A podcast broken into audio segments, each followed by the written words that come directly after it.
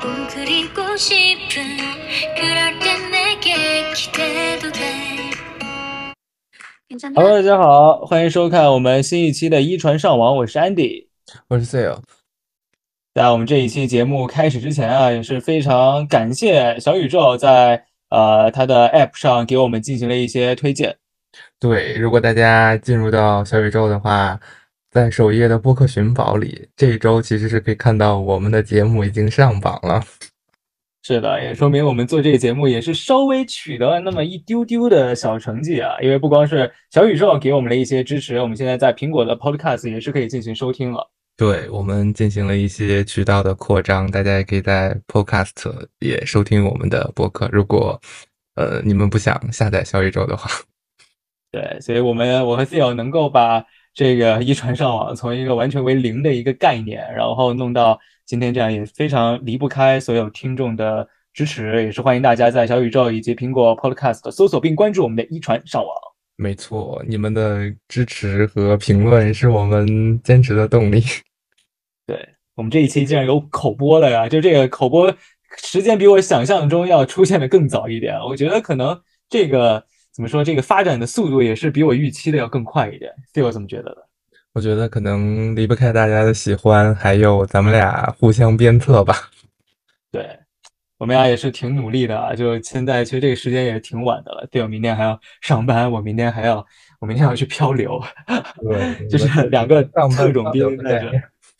对对对，因为要赶在这个下一站比赛之前嘛，就想尽可能把这一期给录制出来。因为没下一站在韩国站，马上新一周的 VNL 女排的比赛又要开始了。嗯，呃，我还是呃跟之前一样来说一说我为什么选今天这首歌。这首歌是呃韩国女团就是 IS，哎，那个怎么读 S 八嗯 S 八， s p e r 的那个 ICU，就是我们雨姿最喜欢的女团的一首歌。然后，当然我也比较喜欢这个女团，所以我们就用了这首歌。而且你这是什么串场了是吗？这是他这个歌呀，嗯嘟嘟嘟嘟，是啊吗？，那说明你还不怎么喜欢这个团啊，我唱的这个这么经典的歌，你都没有听出来。是吗？是那我要下去再补补功课了。 新一这等个我们这个节目真的夹带了非常多小雨的私货。嗯，因为我们在小宇宙那个上线了，所以我们就是在这里，我们俩也有一个心愿，就是如果有一天小宇如果有一天小宇宙能来我们的小宇宙的一传上网的电台，这就播客来做专访的话，可能我们俩得开心死了。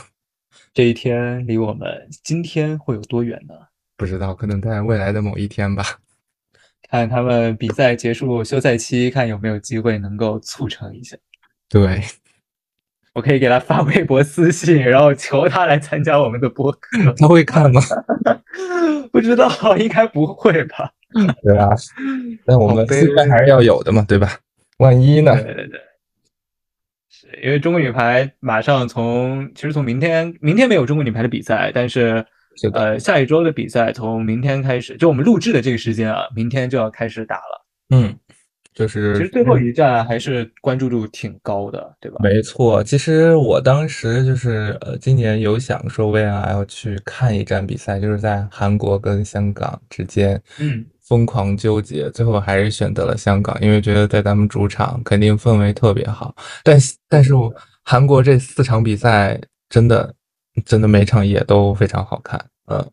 对，而且尤其是 VNL 这个赛制啊，就可能现在呃国际排联在有意的去提升 VNL 在排球这个领域的一个怎么说这个比赛的重要程度吧。但其实我觉得对于绝大部分的国家队来说，包括一些各地区的协会来说，可能 VNL 更多还是以一个练兵为主。嗯，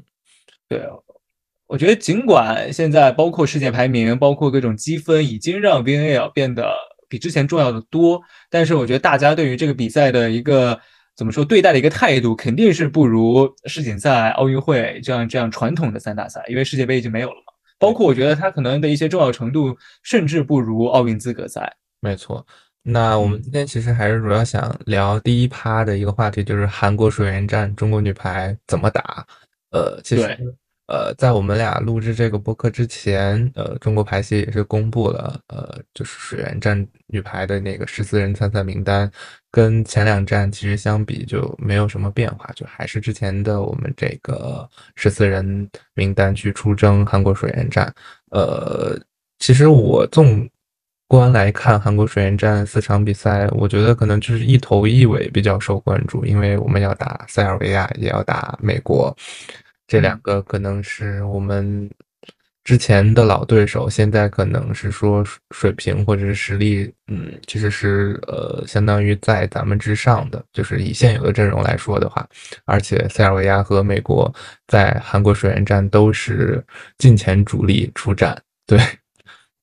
对。因为就刚刚说那个赛制的，呃，就是大家对 VNL 的一个重视程度嘛，就很多，因为很多高水平的运动员在，尤其是在欧洲的一些联赛，他可能联赛结束的时间比较晚，就所以需要一个休赛期，对，所以很多其他欧洲球队，包括一些美洲球队，他们的一些大牌的球员，包括一些主力球员，可能在呃欧洲打的那个联赛时间很长，他们需要一些时间来进行休整，这也让他们能够缺席。可能前一两周的 VNL 的赛制，但是你如果对于整个球队来说的话，你也不可能缺席太久，就第三周也该回来了。没错，所以你像塞尔维亚和美国女排的基本上主力阵容在第三周就已经就位了。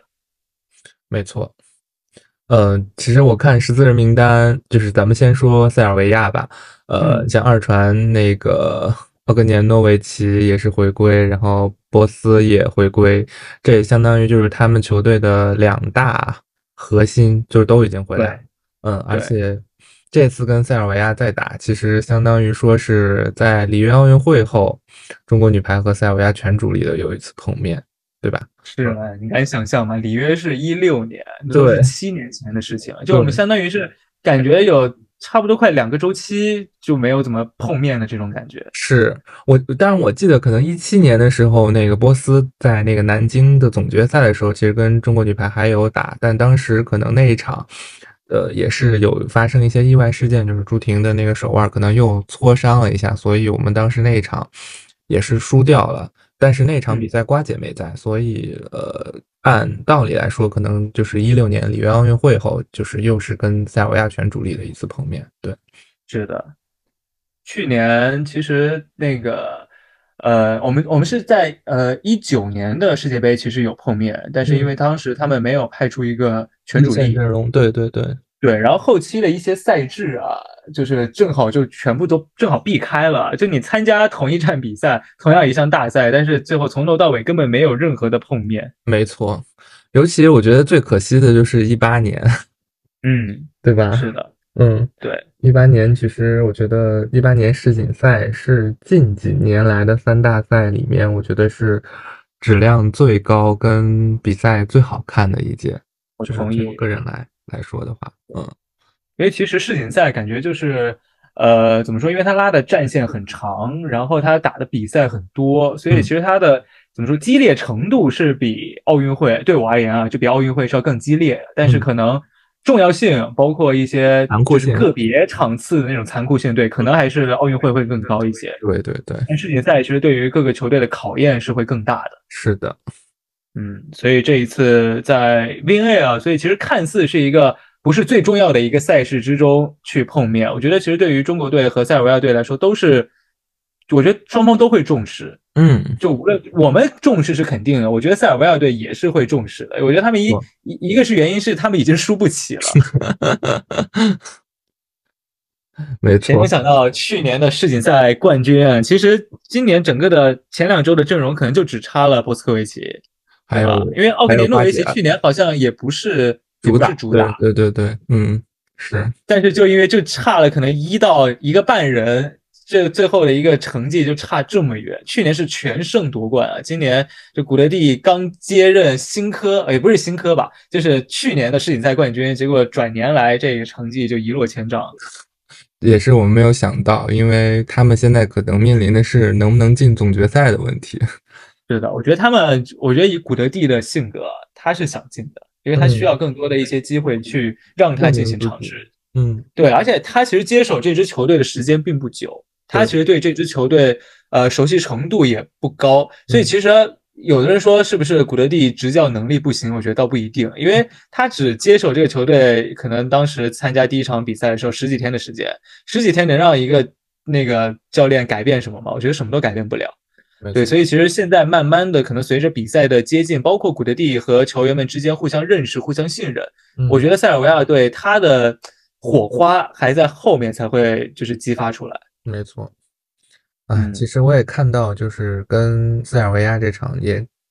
感慨，就是说，嗯，里约奥运会那个时候，你像中国队现在当年参加里约奥运会，现在就只有严新月跟小雨了。然后，但你看塞尔维亚这边 主打的，可能像瓜姐还在，波斯也在，然后斯塔瓦诺维奇也在，然后普希奇竟然也在，嗯呃，哦就是其实好像他们的新老交替没有那么的多。对对，布萨也在，因为我我特别喜欢布萨，因为我觉得布萨可能是塞尔维亚最好看的啊，球是员吗？？对，但我觉得布萨很好看。对我之前觉得那个就是，如果按呃，我想想啊，一六那个周期来说的话，我想想塞尔维亚队最好看的，我觉得马来舍维奇其实挺好看的、嗯，对对对，其实布耶里卡也不错，是吧？啊，嗯，那个也很好看，大眼也很好看。对对对对对对，但大眼可能在场上太凶了吧？ 太吓人了。对。那呃，安迪，你觉得跟塞尔维亚这场中国女排得怎么打？呃，我觉得，因为我们虽然之前可能连着七年吧没有和主力碰面，但是谁知道后面会不会碰面呢？嗯，而且今年我们的奥运资格赛是和塞尔维亚队一组，对，没就是虽然一个小组可以出现两支球队，但是我觉得你也不能就一定说啊，我们输塞尔维亚，其他队全赢。我觉得嗯你没有谁能够在比赛之前打出这样的打包票，因为奥运资格赛其实我觉得挺残酷的。是的，是的，对，所以怎么说，就是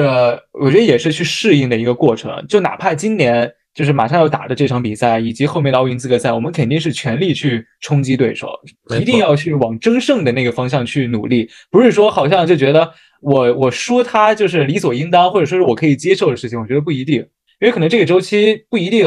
塞尔维亚队还是那个最大的一个霸主，我们嗯是可以与他去掰一掰腕子的那种感觉。啊，我就要看那个临场两队的一个发挥跟中国女排伤病的一个情况，因为可能从香港站的情况来说，从新闻报道跟采访来说，可能中国女排的主力队员，包括呃圆圆跟妹妹还有小雨，可能呃都有一些伤病的反应，所以第一场我们就打塞尔维亚，而且是在两连败的一个这样，就是队伍是处在一个失利的一个一个呃阴霾下吧。然后来去跟这么强一个队伍去打，我觉得可能更多就是心态上就需要更加放松自己。就反正我们是跟两届世锦赛冠军打，我们没什么好输的，对吧？对，而且就是他也派出了他的一个最强的阵容来。对，所以好像塞尔维亚队也没有办法，就是据我了解，也没有办法去什么突然天降一个新星的那种感觉了。他其实也就这些人了。 没错，呃但我觉得其实对于他们来说，去看他们的一个配合以及打法，我觉得也挺重要的。因为嗯其实去年去年打那个世锦赛的时候，整个赛季因为当时是那个呃，完了我竟然忘记我们科内的主教练叫啥了，那个叫就什是么来假着？粉我也想不啊，起桑来。塔雷利。哦 sorry 对对 sorry，对哎对呀，对我连我对主对队的主对教对练我都忘记叫啥，我还跟他一起吃过饭。嗯桑塔雷利，哎呦，桑塔雷利，我觉得桑塔雷利在塞尔维亚队去年这个赛那个赛季的时候，我觉得他其实是有设计一些战术的，因为嗯其实主攻线就这几个人，但是去嗯年的主攻这几个人打得非常好。嗯，这个好不在于说像什么什么李盈莹、像赫伯茨，或者说像其他那种特别什么一锤定音的那种嗯特别大主攻那种打法，但是他去年四个主攻轮番上，每个人都能顶上。就你一场比赛至少有两个主攻是在线的，我觉得这也是一个战术以及是一个能力的一个表现。但是今年好像这还是这几个主攻这几个人，但是像什么洛佐啊、布萨啊，去年好像都觉得焕发了青春的感觉，但是到今年又都不行了。嗯，所以桑塔雷利，我我一直觉得啊，可能扯得也有点远。我一直觉得桑塔雷嗯利就是一个非常沉稳，然后也是很有想法的一个主教练，包括他在我土觉耳得其萨雷利对最厉害的一点因为我我是科，我现在自曝粉籍，嗯，我在俱乐部自曝过了，不用再自爆。曝诺的对科内利亚诺的死忠粉，嗯对，所以桑塔雷利一直是这么多年的一个主教练。我觉得他特别厉害的一点就是他能够和呃球员之间，就无论他带哪一支球队，他能和球员之间形成一种互相信任的感觉，我觉得嗯这是非常重要的。所以对他对其实带的球队气氛都非常的好，就整个球队非常融洽，就是可以达到一加一大于二的这种效果。但是我觉得现在这支塞尔维亚女排，它各个点是分开的，嗯因为它并不是它它不像亚洲球队有那种配合，亚洲球队可能说哪一个点稍微弱一点，但是我有配合，我有战术，我有串联，我可以去进行一定的弥补。现在这支塞尔维亚队没有，同时他如果博斯奎奇不在的话，他又没有强点，嗯这就是他现在特别尴尬的一个位置，就是亚不亚、欧不欧的这样一种感觉，就是两边的优点都没有占上。所以我觉得博斯奎奇回来之后，还是会至少对他的整个强攻点这一下有一个非常好的一个帮助。嗯，一定是对，但是我刚刚又突然想到一个问题啊，因为那个我不知道不知道 Theo 记不记得，因为他那个博斯奎奇在休赛期之前打的土耳其的比赛，他那几场状态都非常不好，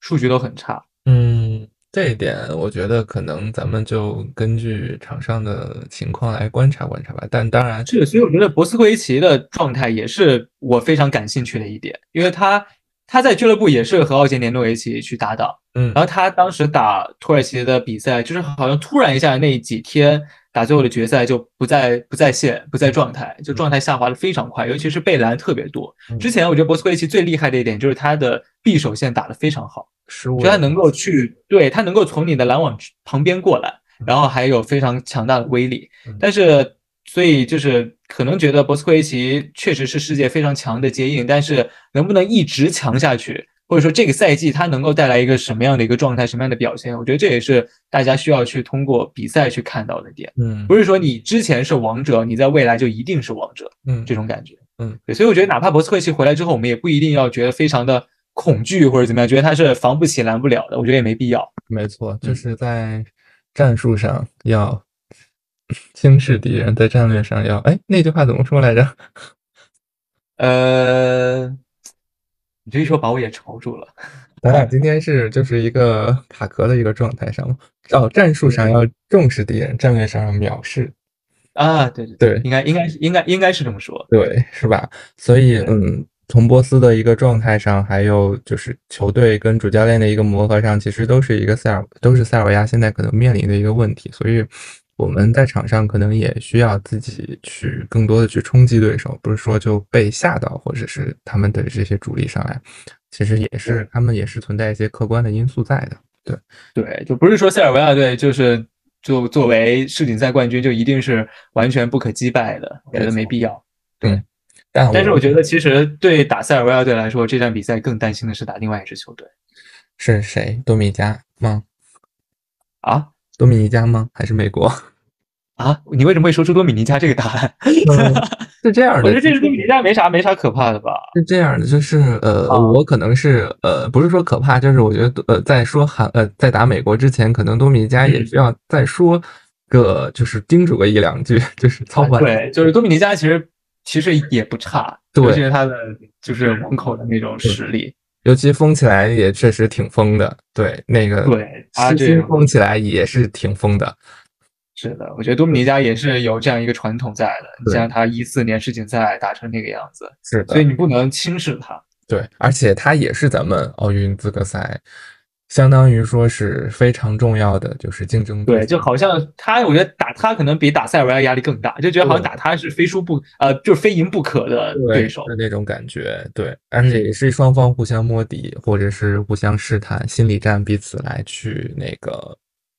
较量，所以这场比赛我觉得也蛮重要的，对，是的，是的，嗯，尤其是像那个呃多米尼加、马丁内斯姐妹，就身高对非常高，而且她们也是那种就是进攻非常厉害的。特别因为大家可能更多的是知道主攻的马丁内斯，嗯就知道他很高，两米加的身高，然后拦网也很高。我觉得他其实另外一个马丁内斯作为副攻，其实他属于那种非常暴力的副攻。嗯就是完全是三后卫打当强攻使的那种，所以我觉得这和我们之前打的那些副攻的一些打法可能稍微有一些不同。我觉得这对于我们篮网来说又是一个新的新的课题。嗯，对这种感觉。那说完多米加韩国，我们就跳过。韩国，嗯，我觉得现在有点心酸，看着韩国。对我之前就是发微博还说说韩，感觉韩国女排在打一种很新的排球，因为就之前看他们跟其他球队打，就是场上看着很热闹，有时候也能给一些强队制造一些困难，但可能就是整体实力啊，或者是往上高度，确实大不如从前了。对，就差太远了，就是没有战术也没有人那种感觉，你打团体也不行，你打个人也不行。是的。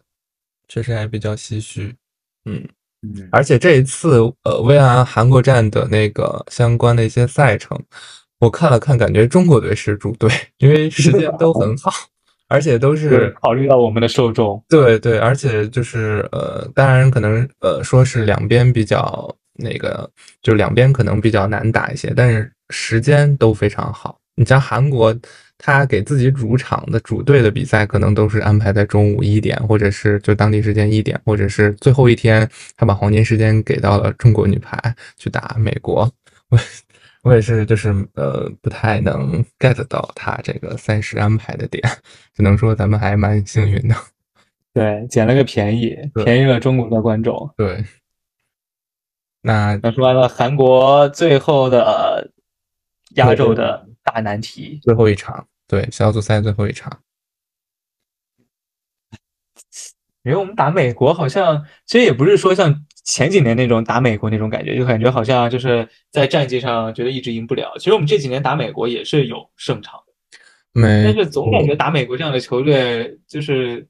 么说，有一点心理发，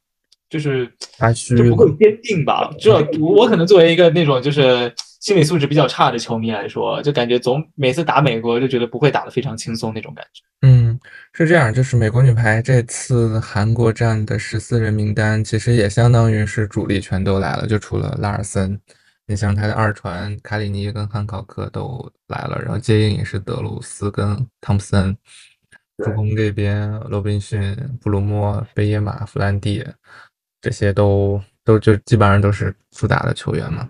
副攻也是，华盛顿也回归了，对吧？嗯，那副攻少了一个，就是那个谁，呃，奥奥古博古，奥奥格博古，对。嗯、但副攻如果主打的话，应该还是呃华盛顿和奥格博古主打，雷特克应该是会占一个第三副攻的名额。但从我内心来讲，我觉得美国女排的那个人才梯队或者是呃队伍建设真的做的太好，就感觉就是。大家在基拉里的那个战术体系下，随便换一个人，然后上去就照样那个工厂能正常运转的那种感觉。 是的，你看前几周其实他们打，我觉得打的蛮好的。对，就是可能很多人都是第一次打这样的比赛，嗯、国际大赛，在场上的那个状态，就是觉得就是拉出来就能用的那种感觉，你根本不需要去练它，你就拉出来你就可以用。没错。因为很夸张，嗯，但是我觉得这没办法，这确实是人家的一个怎么说一个培养体系在吧？因为你不是也不是说咱们就一定很差，因为只有一个美国队是这个样子的，嗯，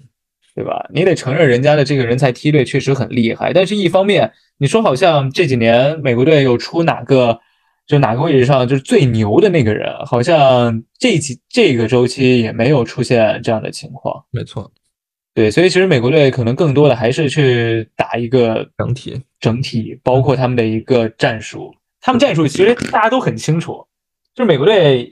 美国队战术就很统一，现在就是这种感觉，就好像是两边光速拉开，然后然后什么中间加压，然后等等等等这种，就感觉好像这种这个打法已经是被美国队给霸占了，或者说是他们专属的一种特色。但是在大家都知道这样的一种打法的情况下，其实你对它的一个克制作用。我觉得各个球队做的其实都不是特别的好，嗯，因为他们真的太快。其实我觉得跟美国这一场，呃，就像呃，其实我们去年 V L 也跟美国有打过，当然当时嗯是菲律宾站嘛，嗯、我们可能队里的情况啊，或者是队呃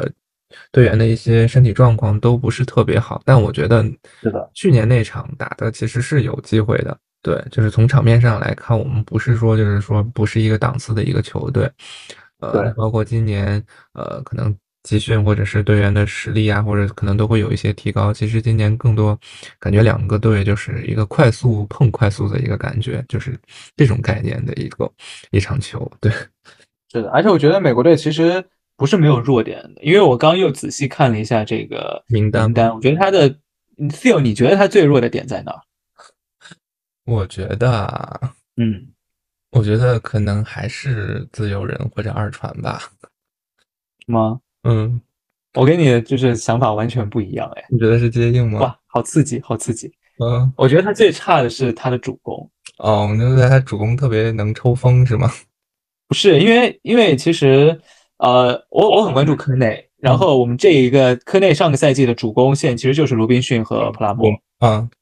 然后他们两个其实是我觉得现在的罗宾逊和现在的普拉莫算是两个非常极端的那种嗯状态，对于他们来说，因为。因为鲁滨逊他其实从头到尾一直都是保障非常好，嗯，然后他在一九年可能那一两年的时间突然一下进攻开窍了，然后那几年其实他进攻打得非常非常好，但是现在体能包括年纪增长、体能下降，其实他的怎么说他的进攻能力又又又又下降了。嗯他现在其实，在场上更多的还是以保障为主，你让他去打一些突破或者什么说一场比赛拿十分以上，我觉得对于他来说是非常难的一件事情。嗯。但是他他的下三路绝对没话说，嗯，对。然后另外一个，如果他首发两名主攻嘛，其实普拉莫，我觉得普拉莫的位置一直都很尴尬，因为他身高非常的高，但是他其实进攻不是特别好，嗯，而且下三路也从我的一般，对，从我的观感来说，他一传不是特别好，他防守可能有时候还行，就卡位啊什么的，但是你让他去做一些扑救啊，包括二次反应，其实这不他这他不太行。嗯然后我觉得他进攻，他其实是一个怎么说？他我觉得他打球挺软的。嗯，他对虽，然看着很壮，身高很高，但他其实打球，我觉得缺少一些那种舍我其谁的那样的霸气的感觉。就他嗯很多球其实处理的非常的保守，嗯，他我觉反得而不如一些小个子主攻打的那么的飒那种感觉。嗯我觉得他有点像美国女排之前一个攻手，不知道你有没有印象？就他特别像法赛特的那种啊，对，嗯但法赛特打的是接应，这两个人位置还是稍微对法赛特差是区别了一点。可能也打打过主攻，就他打主攻那啊种对感觉，就有点像对拉莫在打主攻那种样子。对，上步也比较慢，就是的这种。所以我觉得普拉姆，啊普拉姆去年也被基拉里稍微放弃过一段时间，嗯就也没有进大名单之类的。所以我觉得普拉莫他的位置其实我觉得稍微有一些尴尬，就他他的他的就心理层面和他的身体层面不是一个不是相匹配的，就他打的稍微稍微软了一点。嗯，对。然后另外就是弗兰蒂和和那个贝耶马，其实我觉得贝耶马这个赛季在银行，上个赛季在银行进步非常大，我觉得他有可能去打上首发的一个位置。嗯然后弗兰蒂也是，就是这个周期吧，美国女排又是冒出来的一个还不错的一个主攻人选，但她也是怎么说，相对而言比较没有什么特别大的亮点，也是比较平均的那种感觉。对，所以我觉得反而这套阵容里面，对于我而言啊，就个人安迪的个人拙见啊，我觉得他的主攻其实是他比较薄弱的一个环节。你这么一分析，我觉得就是怎么说，美国女排确实就是一支体系球队，就是她嗯就是需要各个位置都有一个可能是七十分的一个发挥，然后球队可能会带来一个八十分的一个发挥。如果可能，尤其是一个点可能或者是在一个位置上有一些失误或者失常的话，他可能整个球队都会有一些比较失常的一些表现，所以就嗯因为我觉得，其实对于美国女排来说，她的主攻其实是非常重要的，因为她她这个战术要实施起来，首先得有非常好的一传啊能力，对对然后还有串联，包括小球这些，这是她一切战术的一个怎么说一个基础。对对，然后她同时也要有进攻上的一个牵制能力，包括她打这样的平拉开。我觉得平拉开打平拉开是一种能力，不是不是大家可能觉得你是那种强攻不行的人你就去打平拉开，嗯因为我也打球，虽然我打得很菜，但是我觉得打平拉开也是一个能力，不是所有人都能够打好平拉开的。没错，对，所以你要找好一个能够去打出这样快速平拉开的人，也是一个不容易的一个事情。你像美国女排，其实之前就说最近的一些赛季，大家比较熟的一些球员吧，你说你像希尔，你像拉尔森，包括你像巴奇，其实都是非常厉害的主攻。对。但是好像现在罗宾逊、普拉莫、贝耶马、弗兰蒂跟他们几个比，又都稍微差了一个档次的那种感觉。嗯所以他他们好像没有办法像之前一个赛季一样，能够去非常好的撑起主攻这个位置的进攻，包括主攻这个位置应该承担的美国队的一些角色。没错，对，所以我觉得这也他们可能现在稍微薄弱的一点，因为你像反而复工、复工奥格博古、华盛顿、雷特克，其实身体素质都非常好，嗯，而且也有能力。嗯然后奥莱特斯黄，其实他在呃东京奥运会之后吧，我觉得他也是迎来了他的一个突破，他也算是怎么说，该完成自由人该完成的事情，他基本都完成了。他可能不像卡斯比耶一样，觉得嗯哇这个神球也能够防起来，但他该该防的球他都防了，该接的一传他也都接了，没错，对吧？然后其实汤普森也很厉害，嗯，汤普森也是我觉得是美国队现在可能说进攻最扎实、最稳的一个人。没错，然后二传这一点，卡里尼、汉考科，包括可能受伤的呃那个博尔特，嗯，完了，我今天脑子确实有点卡壳。对，我觉得卡里尼和汉考克也是怎么说也够用嗯，没错，那种感觉，而且也打了很多年，就经验也还在。嗯对。所以我为什么一开始会觉得他的二传和自由人会是他比较薄弱的环节？可能就是以前固有的印象吧，尤其是一九年的时候，就是卡里尼的那个走船那 那一幕，就是米米莱迪那个嘛，铭铭记于心。对， 太经典了，太嗯对我真的很想采访一下他当时就那个球的时候在想一些什么，就是嗯，想秀一下，但是又感觉就是玩在多了那那种种不感经觉意。间流对露对对出自己的强大那种感觉，但是没有流露出来那种对感觉对，，对然后大家都感受到，对，就是觉得自己就是轻描淡写，就是洒洒水啊，走走路就可以传一个好球的那种感觉，没错结果把拉尔森传的坐在地上， 对对，是这样的，笑死。嗯，对，是所以感觉好像分析了一通，就是我觉得现在世界排坛就是这样，你分析了一通，发现你这些球队很厉害，嗯但是它也有漏洞，没就错是没有哪一支队现在是一枝独秀的那种感觉，嗯，是的，任何球队好像就是都可以去和他去怎么说，去和他对掰掰手腕那种感觉，因为咱们也不差。嗯，是的，咱们确实，嗯。那韩国水原战，我们就看看中国女排能有一个什么样的表现，尤其也是收官战了，就是小组呃分站赛的收官战了，看看呃最终会以第几进入总决赛，然后总决赛可能呃看看会跟谁打。我其实还蛮对期待跟土耳其的，我也我也蛮期待的，对吧？就是碰要碰一些没碰过的球队吧，是吧？这样子会有是点意思，嗯。就看看我们会能打成什么样吧。那我们今天就到这里。到这儿吧，我感觉已经聊的很多了。对，今天聊了我我我好久没有聊到这样嗓子疼，可能我今天开嗓没有开特别好，嗯就今天确实聊了很多，嗯，那我们今天就先这样喽，拜拜。拜拜。